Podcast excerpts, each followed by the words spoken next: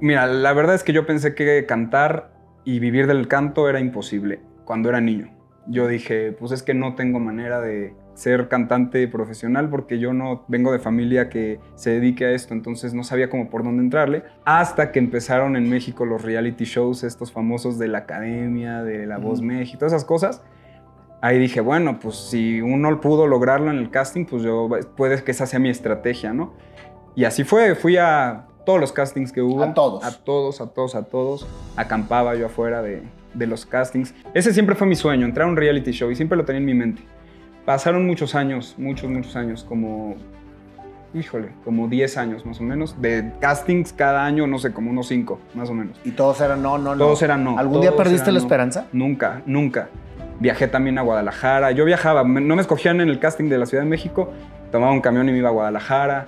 Fíjate Los- cómo, cómo, cómo puedes realmente cambiar la visión de lo que piensas viendo esperanza en lo que puedes hacer. Mm, O sea, porque decías tú, cuando estaba chavito, pues ni por dónde. sí. Luego empiezan este tipo de realities, etcétera, y empiezas Sí. a ver una ventana. Y lo Así es. importante es intentarlo. Así es. A intentarlo y intentarlo y intentarlo. ¿Cuándo te Sí. pega el chicle, güey? Híjole.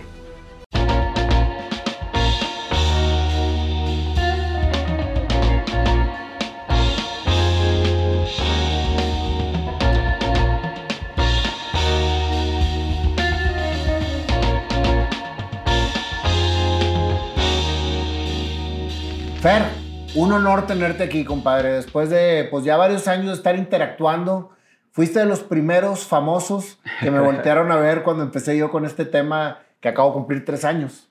Sí, no, Eh, eh, muchas Y gracias. es a un honor para mí, Fer. Este, soy fan tuyo porque eres una persona que transmites de una manera increíble el positivismo, güey. O sea, todo lo que haces lo haces con una energía a todo dar. Y te tenía en la lista desde que encontré tu perfil. Dije, algún día voy a entrevistar a Fernando Corona. y aquí estamos, compadre. Así Qué que padre. muchas gracias. No, gracias a ti. Igualmente, te admiro mucho desde... Me acuerdo que fue, me parece una entrevista con Poncho, Con Poncho de Nigris. que de ahí me, me apareció, no sé si en Facebook o en alguna red social, Ajá. y me gustó mucho un pedacito. Ahorita no recuerdo qué pedacito fue, pero, Sí. pero la compartí yo en mis redes sociales, te etiqueté y de ahí tuve Ya. la suerte de que me contestaras y ya estamos, no, estuvimos en al contrario, contacto. compadre. La verdad es que qué padre. Y más que una entrevista, Fer, es una charla entre amigos. El objetivo de todo este proyecto que tengo yo de historias hechas canciones es llevar a las personas las historias de, las perso- de, de personas como tú que han alcanzado el éxito haciendo lo que les apasiona.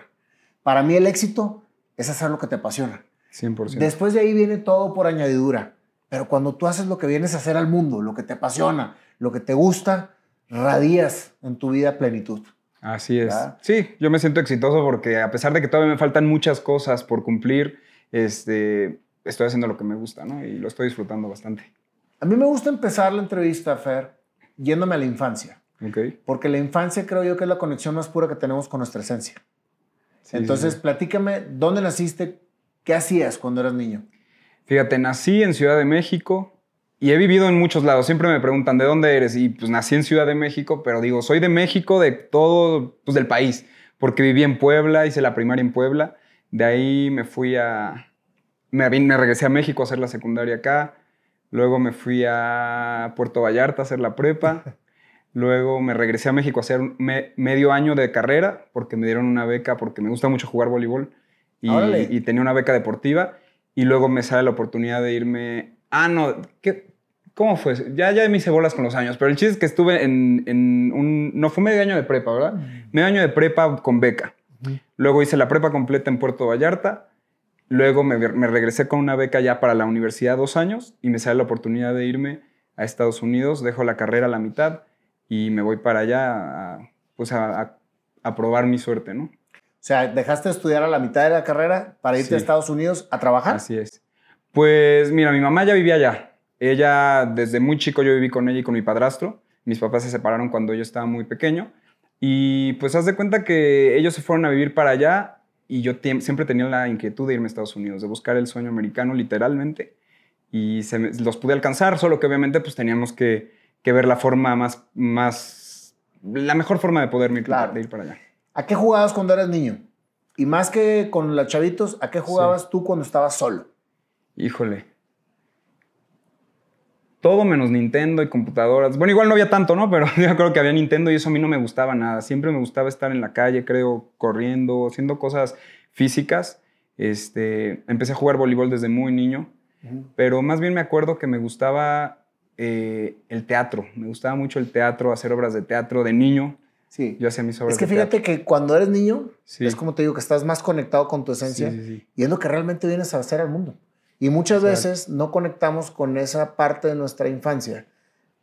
Pero ahí está. O sea, dices, no encuentro mi pasión. ¿Y cómo encuentro mi pasión? Acuérdate a qué jugabas cuando eras niño y estabas solo. Que nada más a ti te gustaba crear tu mundo y jugar y visualizarte y hacer. Jugabas a hacer teatro. obras de teatro en la sala de mi casa. Yo acomodaba todo, hacía las escenografías. Con mi hermano crecí, somos muy, muy cercanos en edad, le llevo nada más un año. Entonces, pues ya lo ponía ahí a hacer un personaje. ¿Y cantabas? ¿Jugabas a ser cantante? Me gustaba mucho, sí, claro, sí, eran, me gustaba mucho el teatro musical. El teatro Obras de- musical. sí, teatro musical. Ya cuando entré a la primaria empecé a, en el taller de teatro de la escuela, del teatro musical, y, y de ahí en adelante siempre estuve muy involucrado en todo, en todo eso. Y no tanto porque me lo obligaran, sino porque mi padrastro en ese momento era el director de las escuelas, entonces él se quedaba hasta bien noche y a las 2 de la tarde que salimos de la escuela, pues teníamos que buscar una actividad para, pues, para no aburrirnos. Y yo siempre escogí Teatro. pues, el teatro. Tú viviste entonces con tu padrastro y tu mamá. Así es. ¿Tu papá? Mi papá ahí estuvo y después nos volvimos como a unir un poquito más, bueno, mucho más, cuando tenía yo como 15 años, que fue cuando tuve mi beca en la, univers en la prepa. Ok. Sí. Sales de la infancia y empiezas a estudiar, eres, este, empiezas a, a la parte de la secundaria y la preparatoria. Este, ¿Cómo fue tu, tu, tu juventud? Fíjate que bien, bien rara, no rara, pero nada que ver como me ves ahorita, como yo era antes. Yo este, era gordito, era medio ñoño. Yo siempre digo que fui muy ñoño. Yo probé, no es que haya probado el alcohol, no me acuerdo cuándo fue la primera vez, pero mi primera borrachera fue como a los 22 años. O sea, Sí, sí, sí, era bien sano, bien, bien menso, la verdad. O sea, no, no tenía nada de malicia. no tenía nada de malicia. Y, y empecé a conocer un poquito más el mundo ya más adelante, cuando empecé a viajar más, bueno, a, mudarme a diferentes lugares. y eras, eras introvertido. Era muy extraño porque no tanto, era, era muy raro porque sí, sí tenía mucho bullying por ¿Eras- gordito eras el- y todo eras el eso. gordito desmadroso? ¿o No, tampoco, tampoco, tampoco, Me echaban carrilla y sí me hacían el bullying normal de los gorditos y todo. Pero fíjate que no me. Pues nunca me sentí mal. Nunca, me- nunca sentí. Como que no sé, nunca me, me deprimía ni nada. Yo siempre era como bien Positivo. positivo y tiraba de a loco a quien me trataba de, al que tratara de hacer sentir mal. La verdad es que no. No los pelaba tanto. O por lo menos eso me acuerdo ahorita, ¿no? Sí, sí, sí. Te reencuentras con tu papá entonces ya cuando estás en la prepa. En el primero de prepa, sí, En tenía primero como de 15, prepa. 16 años. Porque te vas a vivir con él, ¿o qué? No, no, no, pero simplemente hubo una... Es que es una historia larga, porque como te comentaba, mi padrastro era el director de los colegios donde yo estudiaba. Eran colegios muy, muy buenos, donde iban, pues, personajes... Estaban los hijos de los personajes más... eh, pues, con más dinero, se pudiera decir, ¿no? Importantes de, de México. Y pues yo era el becado, yo era el hijo del... El hijastro, el hijo en ese momento del director. Y pues tenía que portarme bien y todo, pero siempre fui como el becado, el becado, el becado Y te etiquetan. y me etiquetan. Entonces, pues en ese momento me llega una beca, me ofrecen una beca para jugar en una escuela que me gustaba mucho, que yo decía, "Ay, híjole, me gustaría. Y le Y decimos... todo por el voleibol. todo por el voleibol. Entonces mi mamá y yo le decimos al padrastro, le decimos, oye, pues nos salió esta, nos salió esta beca, este, ¿qué onda? Y pues se enojó, se, se molestó mucho. Porque, Porque ya te ibas a ir de su escuela. porque justamente en ese año mi- muchos se fueron de tercero de secundaria, se fueron a esa escuela, entonces como que el colegio que era más chiquito se estaba quedando sin alumnos y pues imagínate que yo me fuera para allá también era como un poco traición.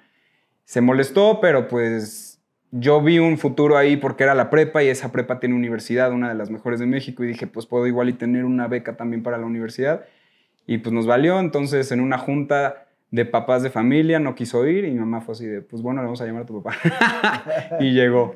Sí, sí, y sí. ahí apareció el viejón. Ahí apareció otra vez. Siempre te llevaste bien con él. Muy bien, siempre, sí, sí, sí. Sí, sí, sí. De niños también, o sea, sí lo veíamos seguido, pero como te decía que vivimos en diferentes ciudades y él siempre vivió en México, pues no había tanta comunicación. Y ya en la, la escuela sí estaba en México, esta última. Ok. ¿Y tu hermano? Mi hermano siempre estuvo también, él no, no, no es tan deportista, entonces él sí siguió en el colegio y sí, Pues él siguió su onda. A él le gusta también mucho cantar. Eh, tuvo su banda de punk rock. Ah, de veras. Él y yo, pues siempre te digo, crecimos juntos así. También estaba en las obras de teatro. ¿Nunca te separaste de esa parte artística durante tu juventud? Porque regularmente como que te separan. Un poquito cuando me cambió la voz, por ahí de, justamente cuando entré a la escuela con el, por el, con el voleibol, Ujú. traté de distraerme un poco porque me cambió la voz en un concierto, de un- en un coro, que yo era solista, me cambió la voz en mero, en la mitad de la canción, a la mitad de la canción me cambió la voz. ¿Se te puso grave o qué? Sí, se me salieron los gallos. Se me salieron los gallos y sí fue, me asusté bastante porque dije, pues primero qué vergüenza y luego, pues qué voy a hacer, ¿no? Entonces empecé a jugar más voleibol, me estiré porque todavía estaba gordito y pues no pasó más de un año que ya otra vez este, empecé a cantar y empecé a hacer más obras de teatro y demás. O sea que siempre estuviste metido en teatro y en la cantada y Siempre. en lo que... O sea, fíjate que es bien raro encontrarte, Fer, gente que siempre permaneció en su pasión o en Sí. lo que le gusta hacer. Regularmente la juventud te vuelves muy rebelde porque te sacan de lo que realmente quieres hacer y es como que el choque contra lo que te dicen que hagas y lo que quieres hacer. Así. Entonces, encontrarte personas que hayan seguido siempre el, el- el camino está brutal. O sea, Y pasaba algo muy... Yo siempre estuve mucho en conflicto con eso porque trataba de balancear todo, ¿no? La verdad es que la escuela, a veces digo, está mal que lo diga, ¿no? Pero nunca fue mi prioridad. Las calificaciones siempre pasaba, nunca reprobaba. Pero nunca fue mi prioridad eh, ¿Cuál era tu prioridad? cantar. Y en algún momento el deporte. El deporte se, me- se se hizo una adicción para mí muy, muy, muy cañona, que en algún momento sí la sobrepasó al canto, pero siempre esas dos fueron mis prioridades. Entonces, cuando tuve mi beca en, el- en la universidad esos dos años, por voleibol, me metí al mismo tiempo a- al taller de teatro musical y ahí pues chocaban las fechas y entonces yo tenía la el compromiso con el deporte y luego acá era el protagonista de la obra, entonces me metí en muchos problemas con, pues tanto con deportes como con taller cultural se llamaba, entonces... Porque no podías cumplir al 100 con ninguno de Con los dos. ninguno, pero siempre estaba metido en las dos cosas. Sí, ¿Cuál sí. era tu sueño de chavo? O sea, tú decías, bueno, quiero cantar, pero ¿qué, es- qué, qué visualizabas obtener con el canto? Eh, al principio, como siempre estuve cantando, yo... Mira, la verdad es que yo pensé que cantar y vivir del canto era imposible cuando era niño. Yo dije, pues es que no tengo manera de... Yo vivía en Puebla, me acuerdo que tenía un compañero que salía en Disney, en un programa de Disney, que lo llevaban los fines de semana a la Ciudad de México, y yo decía, puta, ojalá me llevaran a mí, pero pues tampoco tenía como esa onda de, de que mi mamá fuera así, como que, el- ¿cómo se dice? Stage mom, así de que, ay, te voy a llevar aquí, te voy a llevar allá. Siempre me cumplió con todo, me apoyó en todo lo que quise, pero todo, o sea, lo que yo he hecho de, de musical es porque yo, ay, ¿dónde voy? ¿A qué casting voy? ¿A qué todo esto voy? ¿No? Entonces, este, ¿qué te estaba contando? Sí. ¿Qué, qué- qué- qué era lo que visualizabas al cantar? Ah, no, O te sea, contaba que, que yo pensé que era imposible ser cantante profesional porque yo no vengo de familia que se dedique a esto, entonces no sabía cómo por dónde entrarle. Entonces yo decía, pues lo que me dure, siempre voy a cantar donde se pueda, pero yo pues voy a estudiar.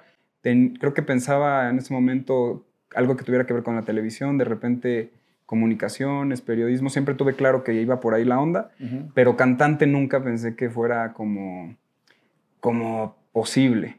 Hasta que empezaron en México los reality shows, estos famosos de la Academia, de La Voz Ujú. México, todas esas cosas.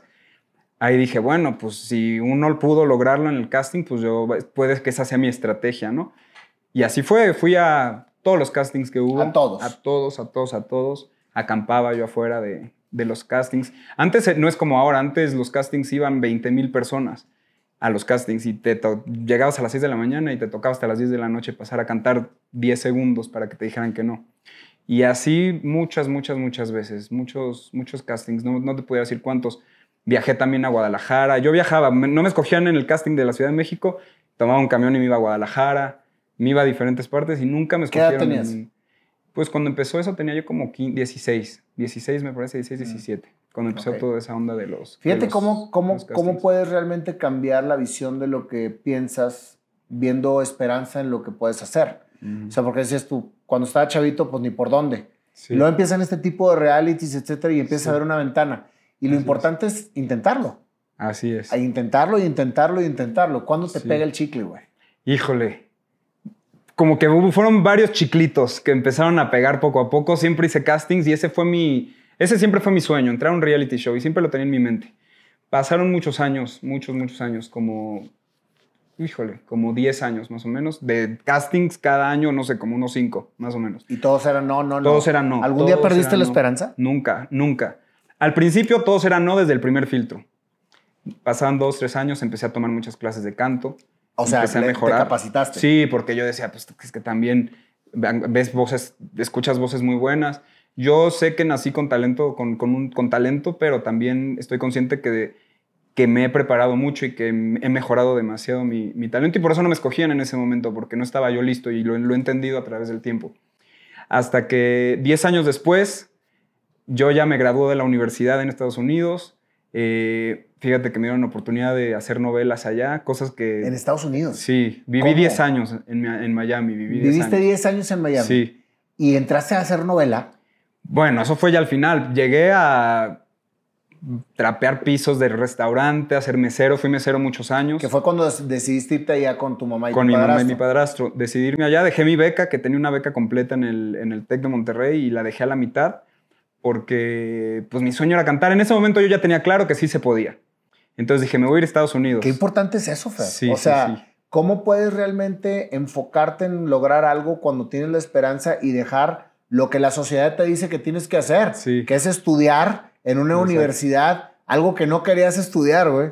Y Sí. que aunque estuvieras becado, la, la llama habla. güey. Y sabes qué pasaba también mucho en los castings, yo me hacía muy amigo. Yo siempre he tenido como esa facilidad de, de platicar con las personas que trabajan los castings o productores y demás.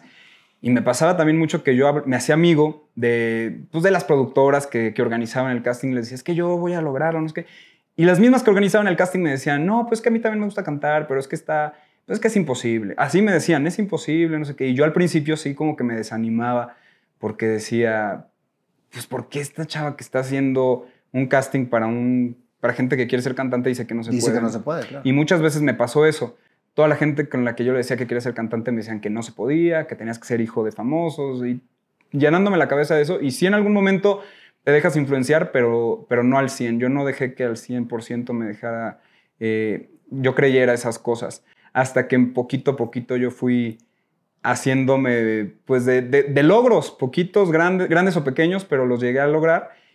Y ya la gente que conocía ya era diferente, ya la gente me, ya más bien me decía, vamos a hacer esta estrategia y todo. La- vas conociendo diferentes personas, personalidades como, conforme vas creciendo. Y fíjate, eso te lo vas generando tú. O sea, tú Sí. te vas generando cada puerta de la que abres en el camino que quieres encontrar.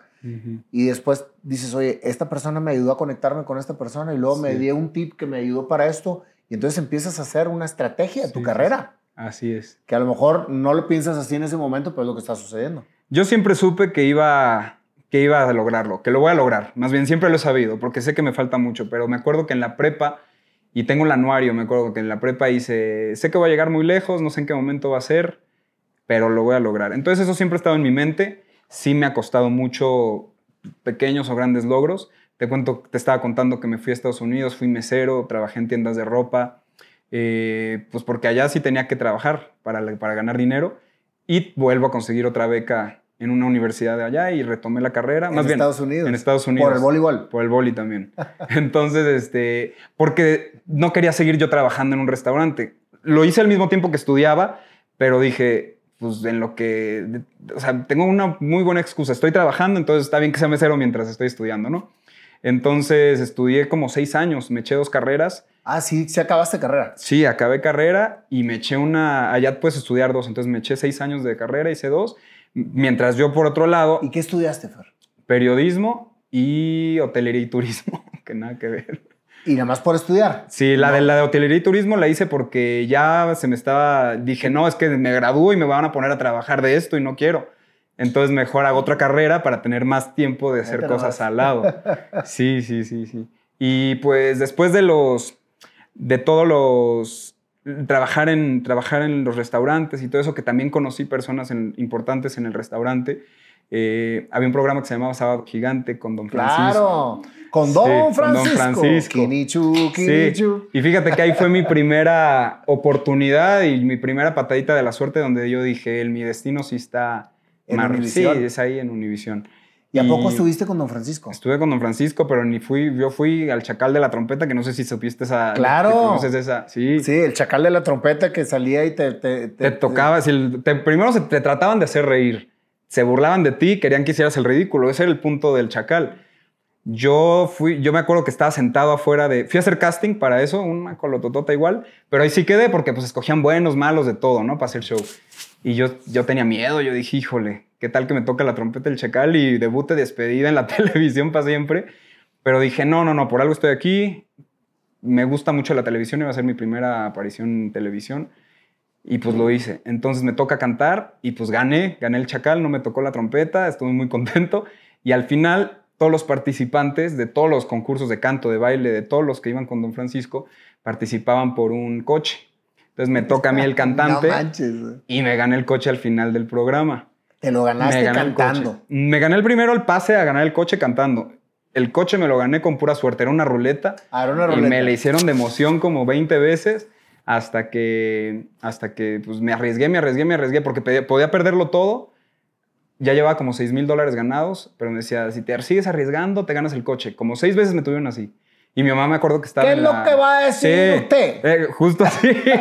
y mi mamá estaba en el público y mi mamá me decía, órale, vas, arriesgate, arriesgate. Y yo, bueno, yo decía, con estos 6 mil dólares ya pudiera grabar mi primer disco. O sea, sí, en mi cabeza pasaba todo eso. Pero luego dije, no manches, pues de un disco a tener los 6 mil dólares más un coche, pues ya lo voy, me, voy a, a armar de valor y me arriesgué y me gané el coche, la lana y, y después me mandaron a otro reality que fue Los Reyes del Chacal, que ya fue un reality más en forma. ¿Los Reyes del Chacal? Los Reyes del Chacal, que eran todos los ganadores, que salieron, eran los ganadores del, del, Chacal. Y ahí no me fue tan bien, fíjate, quedé como en quinto lugar, pero ya empezaba yo a hacer mis contactos. Fue cuando me, de Telemundo me hablaron para hacer dos, dos novelas de, de extra primero, luego un personajillo así leve, y ya la última novela que hice ya fui, pues no el protagonista, pero ya salí de principio a fin y era un personaje muy padre porque era muy popular, como Tepito, era un, un chaca acá, bien chistoso. ¿Y cómo se llama la novela de Telemundo? En otra piel. Se llama, que por cierto llevan como ocho veces que la repiten aquí en México, ahorita está al aire. ¿Ah, sí? Sí, la repiten mucho, en otra piel. ¿Y cómo, a ver, nunca estudiaste actuación? No, pero como ya había hecho tantas obras de teatro en la, desde niño, pues me, me gustaba y yo creo que también, este, pues todos los mexicanos somos somos, actores, somos dramáticos y traemos eso. Entonces, pues yo me aventé y era típico de que te decían, ¿y si has actuado? Y yo decía que sí, aunque la verdad es que pues, en novelas nunca. Y, me salió bien, ¿eh? la verdad es que sí, me salió bien la cosa. Y al momento que termino esa novela, me gradúo yo ya de la universidad y digo, pues ya ahora sí voy a tener que trabajar. Entonces tenía yo los contactos que hice en El Rey del Chacal, en Los Reyes del Chacal de Univisión, y toco la puerta de, pues ya de los ejecutivos, ya no buscaba yo una oportunidad tanto como cantante, sino como periodista, porque pues ya me había graduado. Fue cuando consigo, estaba, eh, uno de los ejecutivos me, dijo, te podemos conseguir una chamba de, de, reportero en Los Ángeles, te volaríamos a Los Ángeles, te vamos a pagar un sueldo muy bueno, la verdad, un, un sueldo muy bueno, que dije, órale, para mi primer sueldo está muy padre. Este, saqué un coche, del, del año. ¿Y el de Don, Francisco? Ah, ese me lo acabé. Eso fue el Rey del Chacal, fue mi primer. Me lo acabé. Me iba, me iba a Orlando, me iba para todos lados. Me lo acabé literalmente. De hecho, ya cuando está hecho todo carcachita, lo cambié por este carro, por este carro muy, muy, muy padre. Y en eso, me, porque me ofrecieron la chamba de reportero a Los Ángeles, dije, bueno, allá iba yo a entrevistar a gruperos. Iba yo a ser el reportero, el corresponsal. ¿Siempre te gustó la música grupera? Siempre, sobre todo más cuando me fui a Estados Unidos, porque allá extrañé mucho tus raíces. Sí, toda la música regional me encantó siempre. Entonces eh, me dan esta oportunidad, dije voy a entrevistar gruperos, igual y por ahí hago contactos y empiezo a cantar ya estando allá, pero ahorita pues ya enfocado en la chamba de reportero. Entonces me dicen, va a ser, era para el gordo y la flaca, el, el reportero para el gordo y la flaca, y me dicen, vente mañana, es la fiesta de aniversario del gordo y la flaca, te vamos a presentar a todos los, pues al equipo que vas a estarles correspondiendo desde Los Ángeles. ¿Antes de que entraras a trabajar? Antes, sí, sí, sí. O sea, era como me, iban a presentar, yo a las dos semanas ya me iba, encontré de ya tenía todo, todo, todo, todo listo. Y da la casualidad que en, el, en la fiesta del aniversario había un karaoke. Entonces yo dije, pues de aquí soy, porque pues, estoy bien contento, me voy a ir. Pues estaba feliz con mi trabajo, aunque pues no era de cantante, pero pues era un logro y, y pues estaba padre irme a vivir solo a Los Ángeles, buen depa, buen, buen coche, buen todo. Y que me pongo a cantar Y entonces en ese momento eh, estaba ahí el ejecutivo que me abrió la puerta, dice Mauro, Mauro Castillejos, que ahorita está en, en Azteca, me parece, aquí en México. Y me dice, ¿por qué no me dijiste que cantabas así? Y le digo, pues ¿cómo? Soy cantante, ¿cómo no? Pues me has escuchado. Yo creo que ni me había escuchado en El Rey del Chacal, nomás así. Y me dice, es que mañana, mañana hay un casting. Y yo, ¿de qué o qué? Y me dice, "Eh, para un reality show. Y yo así de madres. Ve, y me, me pongo así sentimental porque digo, no mames, ahí me cambió la vida. Este, le digo, espérame, que Mm, este, me dice, mañana hay un casting y quiero que vayas. Y le digo, pero es que aunque vaya, pues no quiero entrar a ese reality, Mauro, porque, eh, porque ya saqué un coche que tengo que pagar. Si entro al reality, no me van a pagar. ¿Cómo le voy a hacer con esa deuda? Luego, ¿cómo voy a...? O sea, como que me decía, no, no, no, no puede ser. Y luego me dice, no, sí, y me llevó con la productora del Gordo y la Flaca y me dice, te lo voy a quitar tres meses, porque es lo que duraba el reality. Y yo así de, no, no, no, no, no, no, no puede ser. Y en ese momento dije, a ver, más de 15 años yo estuve con el sueño de estar en un reality show de canto y ahorita me lo están poniendo así, casi, casi. El casting iba a ser, yo creo, de trámite nada más. y digo, no manches. Pero igual tenía el miedito. Me dice, mañana vente al casting, te veo ahí. Dije, bueno, voy al casting. Pero le digo a la del gordo de la flaca, perdóname, pero por favor, sí, guárdame mi lugar. por si me sacan la primera semana, guárdame el lugar. Y me dice, bueno, pues sí, está bien, no sé qué. Pues ellos ya, habían, ya me habían pagado, pues, o sea, ya habían puesto todo Sí. para que me fuera. Y llego al casting, me va muy bien en el casting, la verdad me fue muy bien. Este, y yo en el- me acuerdo en el estacionamiento, antes de entrar, le dije, Mauro, no, no, no, no, o sea, en serio no. Me dice, confía en mí, lo que sea. Entro al casting, me quedo en el casting, me dicen, pues quedaste. Y yo así de, no manches, pues ya se me olvidó todo lo del gordo y la flaca, se me olvidó todo lo de Los Ángeles. Yo dije, pues ya, o sea, me, me, me voy a arriesgar, es mi sueño que se está cumpliendo, ¿no? Me vengo a México porque el reality lo grabaron aquí en Televisa para Univision y me estoy tres meses acá y pues quedé en segundo lugar En, en el, en el ¿cómo reality. Se, llamaba el se reality? llamaba Va por ti Va por ti. va por ti. Este, me fue muy bien, segundo lugar, pero pues como si hubiera ganado porque al primer lugar solamente le daban el premio de un disco con una disquera que era Warner. Pero pues a mí en la fiesta de la final llegaron y me dijeron, porque, ah, porque aparte desde la primera semana a mí me nominaban. Desde la primera semana me nominaban en el reality, porque, y ni siquiera era por la voz, era de que, no, pues por esto, por el otro, siempre se sacaban excusas y me nominaban, entonces el público siempre votaba por mí, como que me, pues el público siempre me salvaba. Y la niña que ganó, pues siempre se fue invicta hasta la final. Y, y pues así estuvo, quedé en segundo lugar y se acercaron a mí los directivos de Warner en la final y me dijeron, pues no ganaste, sabemos que el premio es para el primer lugar, pero también te queremos firmar a ti. Este, y pues de ahí ya cambió todo, cambió todo, me firmaron, me firmó Warner, me lanzaron mi primer disco. Eh, aquí se pudiera decir que es la historia perfecta, pero pues no, ahí apenas empecé a conocer el medio musical, de verdad que es muy difícil.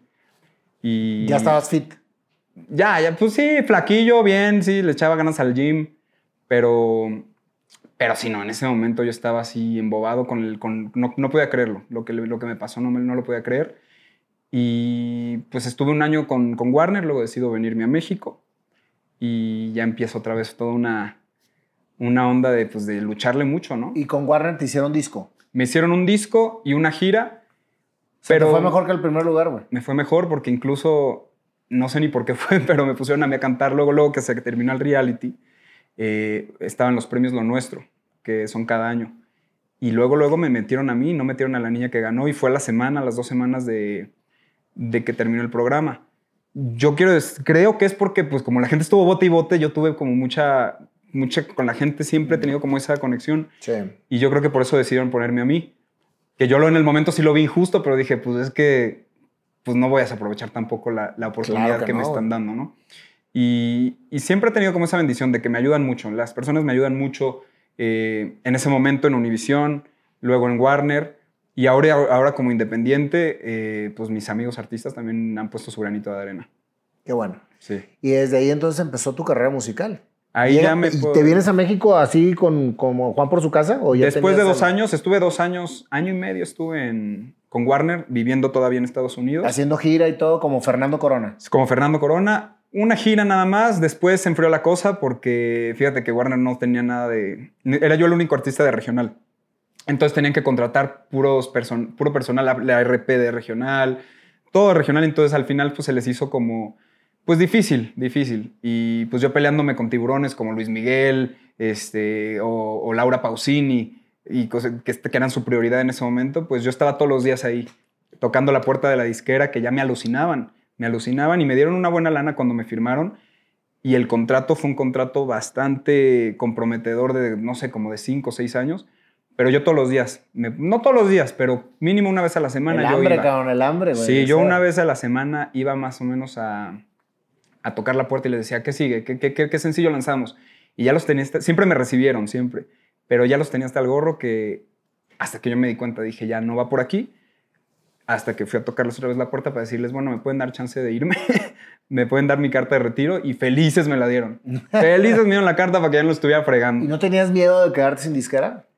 No, porque ya, ya, ya tenía esa disquera y ya sabía lo que era por lo menos estar con ellos. Después iba a llegar otra disquera o no, no pensaba en eso. Yo, yo dije, bueno, por lo menos estar libre para poderme mover porque tampoco podía hacer mucho sin, sin, el, la, sin la liberación de, de, esa carta.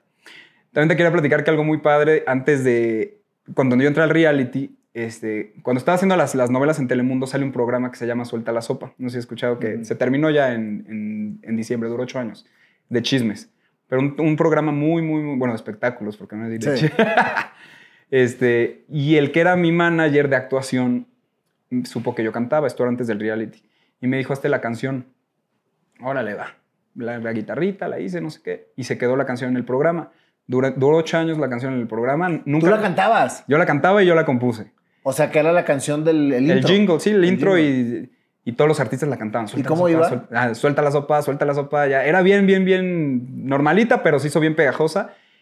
Y lo, no, no tanto que lo haya, yo la haya interpretado, sino como compositor yo no tenía ni idea. Y gracias a eso viví ocho años, hasta diciembre. Una la toda que me llegaba. Y con eso he podido... Por suelta la sopa. Por suelta la sopa. Que no era ni banda ni nada.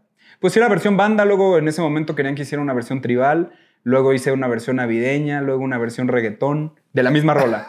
Siempre le cambiábamos la versión, pero siempre era lo mismo, lo mismo, lo mismo. Y pues con eso, con eso yo me pude financiar, pues cuando salí de Warner, pues toda mi, pues toda mi carrera musical, mis discos, mis sencillos. Con el suelta la sopa. Con el suelta la sopa. Y mi depa, y o sea, mis rentas, todo, todo, todo, todo. Porque yo ya no tenía no podía regresarme a trabajar cómo, un restaurante. ¿cómo, cómo, conseguiste que hicieras tú la de Suelta la Sopa? Porque te digo que el que era mi, mi, manager en ese momento, cuando hice la novela, las novelas que hice con Telemundo, él era el productor de Suelta la Sopa. Se llama Carlos Mesber, que también dijo, ha sido... hazme una rola. Sí, porque yo, él sabía que yo cantaba, pero yo todavía no, pues todavía ni entraba al reality. O sea, era como aficionado y me dijo, pues tú cantas, hazte ahí un... Es un piloto, porque ni siquiera iba el programa seguro todavía. Entonces, quedó el programa, quedó mi canción y esa fue una bendición enorme en mi vida hasta, hasta hace meses que terminó el programa. ¿Te fijas, Fer, que siempre has tenido bendiciones en tu vida? Siempre, lo he tenido, lo tengo muy claro y bendiciones, pero también como que, bueno, bendiciones que me llevan a lo que tengo que hacer. Sí. Sí. O sea, son como... como señales. señales y puentes donde hay barrancos. Sí. Sí, no, hay barrancos, híjole, también me ha costado un chorro, pero, pero siempre he tenido el colchoncito que me ha permitido seguir. ¿Y nunca has quitado el de renglón? No, nunca, porque no me veo haciendo otra cosa. De verdad no... ¿Amas cantar? Amo cantar y sé que es lo mío. Sé que ¿Y compones ahora sí ya después de la composición de la suelta de sopa? Sí, sí, sí. ¿Te volviste compositor? sí, sí. Siempre he compuesto, pero hasta ahorita ya digo, oye, ahí está la lana. No, no las he dado a otros artistas porque estoy como muy enfocado en mi, en mi proyecto musical y, y, la verdad es que sí consume mucho tiempo el estar haciendo mis rolas o el de estar haciendo contactos, que también es la chamba de todos los días. Pero en algún momento sí me gustaría pues consolidarme también como, como compositor. Digo, mis, mis rolas son mías, pero componerle a otros artistas también. Llegas a México, este, viviendo de suelta la sopa viviendo y empiezas tu carrera musical. Platícame esa etapa de tu vida. Llego a México viviendo de suelta la sopa. Este, entra un reality también aquí. Eh, o sea que los realities finalmente fueron realidad. Los realities fueron realidad. la redundancia. Sí, sí, sí. Hubo un programa aquí. Lo, yo llegué siendo en México, pues nadie me conocía. Llevaba yo pues toda, pues toda mi vida ya y por lo menos lo que cantaba en Estados Unidos. Y llego a México y yo ya desde Miami era amigo de, Magda Rodríguez, que en paz, descanse, en paz descanse una gran productora de, televisión.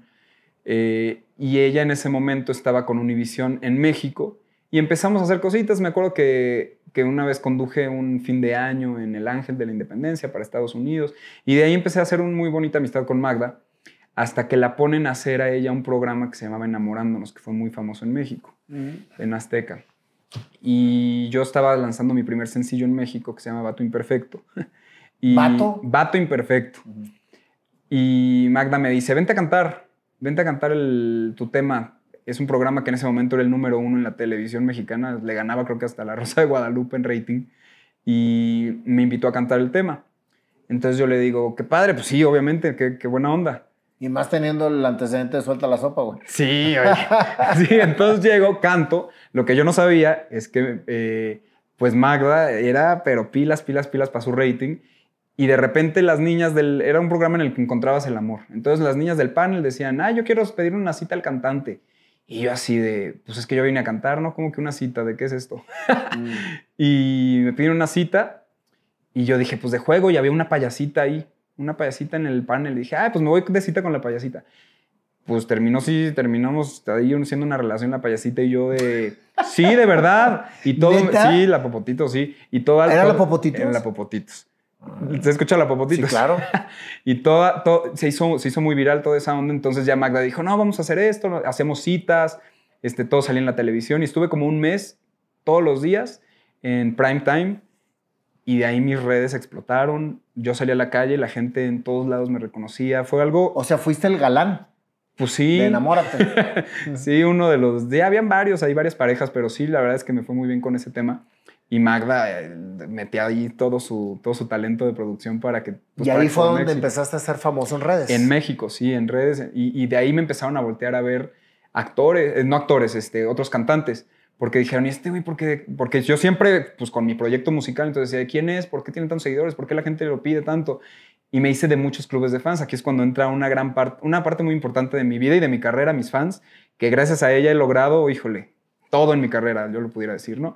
Entonces se empiezan a hacer muchos clubes de fans, 100 son poquitos, te lo prometo, de toda la República.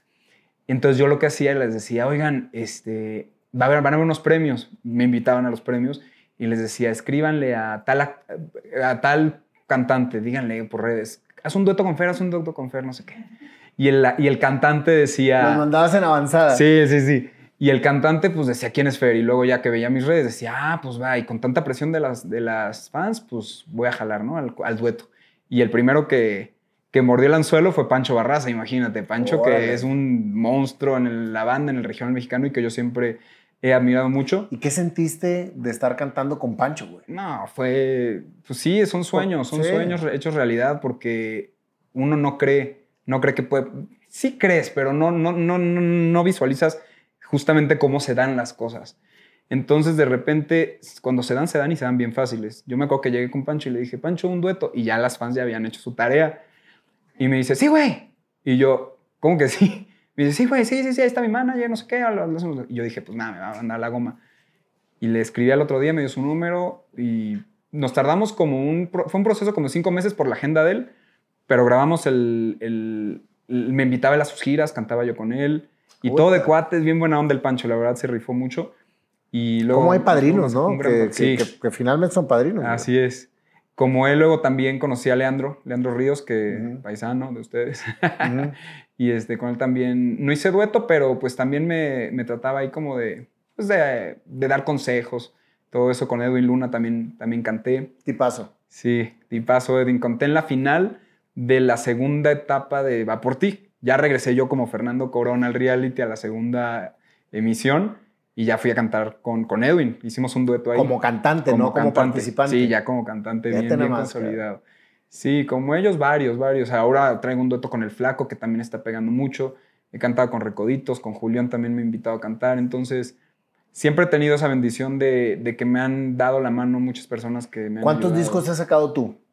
Discos saqué el primero con Warner, luego estuve en la empresa, eh, en otra empresa que se llama RB Music, estuve, saqué otro disco ahí y después ya he estado sacando sencillo tras sencillo porque ahorita es más o menos como se está manejando. Sí, es mejor cosa. sacar Sí. sencillo, sencillo. Ujú. Pero sí, muchas, muchas canciones he sacado. Qué bueno, Fer. Entonces, ¿terminaste el sueño de ser teatrero? Fíjate que cuando estaba yo sí, chiquito... pues porque fue, fue lo Sí. que, era lo que jugabas, güey. Sí, sí, sí. El teatro musical me gustaba mucho y había una obra que cuando tenía yo como ocho años la hice en México, en, en la, en la primaria, en Puebla. Y era la de José el Soñador, una obra que me encanta. Y Que ahorita está. Que ahorita está, justamente. Que también yo estuve así con Alejandro Gou, pero no me hizo caso. Sí. pero eh, hice esa obra de, de chavito, de niño, de niño, de niño. Y fue mi obra como que me marcó mucho. Y siempre, me, siempre tenía ese cassette. Luego se convirtió en disco y luego ya lo tenía yo en mi computadora. Y me sabía esa obra de memoria. Y yo decía, es que mi sueño es ser José el Soñador. No, pues lo vas a lograr, güey. Has, has logrado todo. Híjole, bueno, Al pues es rato que, lo vas es a que- lograr. No, es que sí lo logré. Espérate. Así lo lograste. Haz de cuenta que yo, como era el gordito, pues me escogieron de uno de los hermanos de José en primaria. Y decía, es que yo quiero ser José, quiero ser José, quiero ser José. Pasan años, pasan años, pasan años. Y justo cuando estoy en Miami, literal, así ni me acuerdo cómo fue. Yo creo que en un periódico vi un casting. Broadway, pero Broadway, Broadway, los meros meros de Broadway de Nueva York, iban a hacer un experimento en Miami de hacer teatro de Broadway en español para la comunidad latina de Estados Unidos. Y yo veo José el Soñador, yo digo, madres, madres, madres, madres, de aquí soy. Fui a hacer el casting, yo ya me sabía la, la obra completa porque aunque la haya hecho a los ocho años, yo escuchaba esa música todos los días. Era, era como mi despertador, era mi obra de teatro favorita, mi música que yo escuchaba a diario. Llegué al casting y así, pues, híjole, parecía ya casi, casi así de, pues es José, ¿no?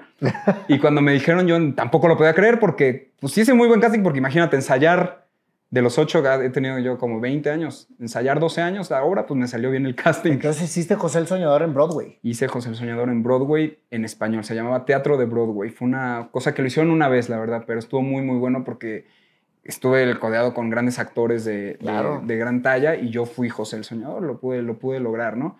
Y, y todavía lo quiero volver a hacer porque pues ahora siento que ya después de tantos años también he mejorado mi, pues lo vocal y, y me gustaría mucho. No, tienes una voz privilegiada, este, Fer, y que has educado mucho entonces. Sí. No nada más eran, eran. Fíjate que lo, lo que lo que me gusta mucho todo lo que me estás platicando, Fer, es que siempre has hecho lo que tenía, lo que tuviste que hacer para lograr lo que querías hacer. Sí. Y, y este, y el tema de la conexión que tienes con tu niño que jugaba a venir a hacer teatro, el teatro es precisamente toda la parte artística que te ha tocado hacer durante toda tu vida. Así Y eso, eso es justo precisamente lo que, lo que hace que seas un ser muy exitoso y muy pleno, y es lo que radias. Gracias. Este, has, sabido, has sabido capitalizar mucho las oportunidades que, te, que tú mismo has, has buscado, que Sí. tú mismo has generado. Y eso es precisamente lo bonito de la vida. La vida es soñar, creer y crear. O sea, no nada más que te quedes en el puro soñar o creer, sino crearlo. Y para crearlo tienes que hacer las cosas que, que- son suficientes, que, que tienes que hacer para lograrlo. Sí, es muy. eh, todo suena así como muy bonito, pero es una lucha de muchos años, de que te cierren la puerta 20 mil veces, de que te, te vendan gato por liebre.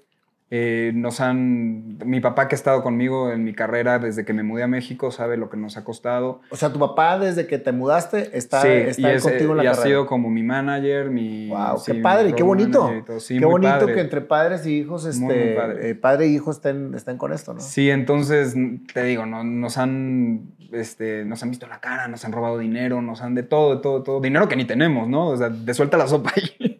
dinero de suelta la sopa que nos han robado.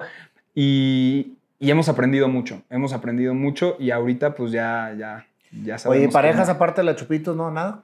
De la Chupito, no, sí, después tuve otra novia que torroné hace poquito, este, también del medio, pero pues ya ahorita solo, porque, y fíjate que en los meses que llevo solo he hecho más de lo que hice cuando estaba con alguien, ¿no? Entonces, Yo creo que, estás terminando de llenarte a ti para después Sí. poder compartir con alguien más. sí, yo creo que estoy en una etapa en la que necesito ahorita, de verdad, Focus. cuajar la onda, sí, focus al 100, porque Y lo vas a lograr, brother, como todo lo que has logrado. Te admiro mucho y te, agra- te agradezco muchísimo este tiempo que nos diste de contar esta historia tan, tan emotiva sí. y que, y que siga habiendo mucho Fer Corona para años porque transmites mucho, mucho positivismo, brother. Muchas gracias. Y ahora, pues imagínate, te voy a cantar a ti A que eres gran cantante. Vamos a hacer tu canción. este, A ver, tu sí, sí, sí, de, sí, sí. De, de la historia que me acabas de platicar. A ver, Improvisada por completo. A ver qué nos trae el panda. Vamos a ver qué nos trae el panda, que ya me imagino, ya me imagino. ya, ya. Por el género que representas, nos va a traer aquí una rola, una rola regional. o ¿Cómo va a ser? ¿Te acuerdas de, de, los, de los güeros, de los cubos? Bien norteños. que Sí, sí, sí. No te puedo, no te puedo complacer con un rock pop. Discúlpame, con este invitado aquí. No, es un honor aparte. Y, y, oye, y yo cantarle a un gran cantante, pues para mí también es un honor, ¿verdad? Qué padre. Pues van a ser tonos muy, muy precisos para no ponerte. Órale, pues, Venga. échale. Aparte viene de cuadritos, compadre. Ah, pues puse cuadritos pues, en, en- en honor a lo regional. Ah, Bueno, chingón, pues chingón. que así Eh. suene. Va, va, va. Es más, vamos.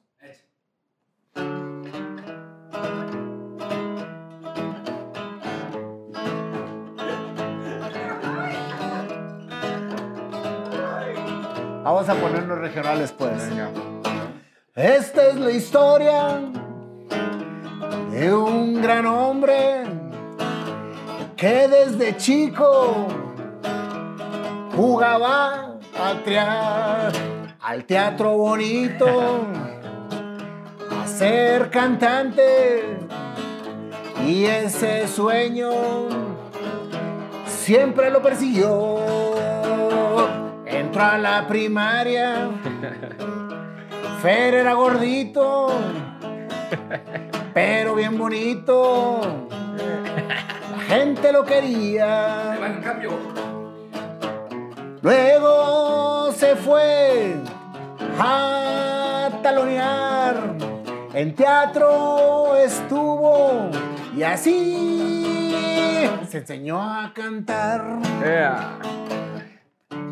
Iba persiguiendo su sueño y no lo paraban.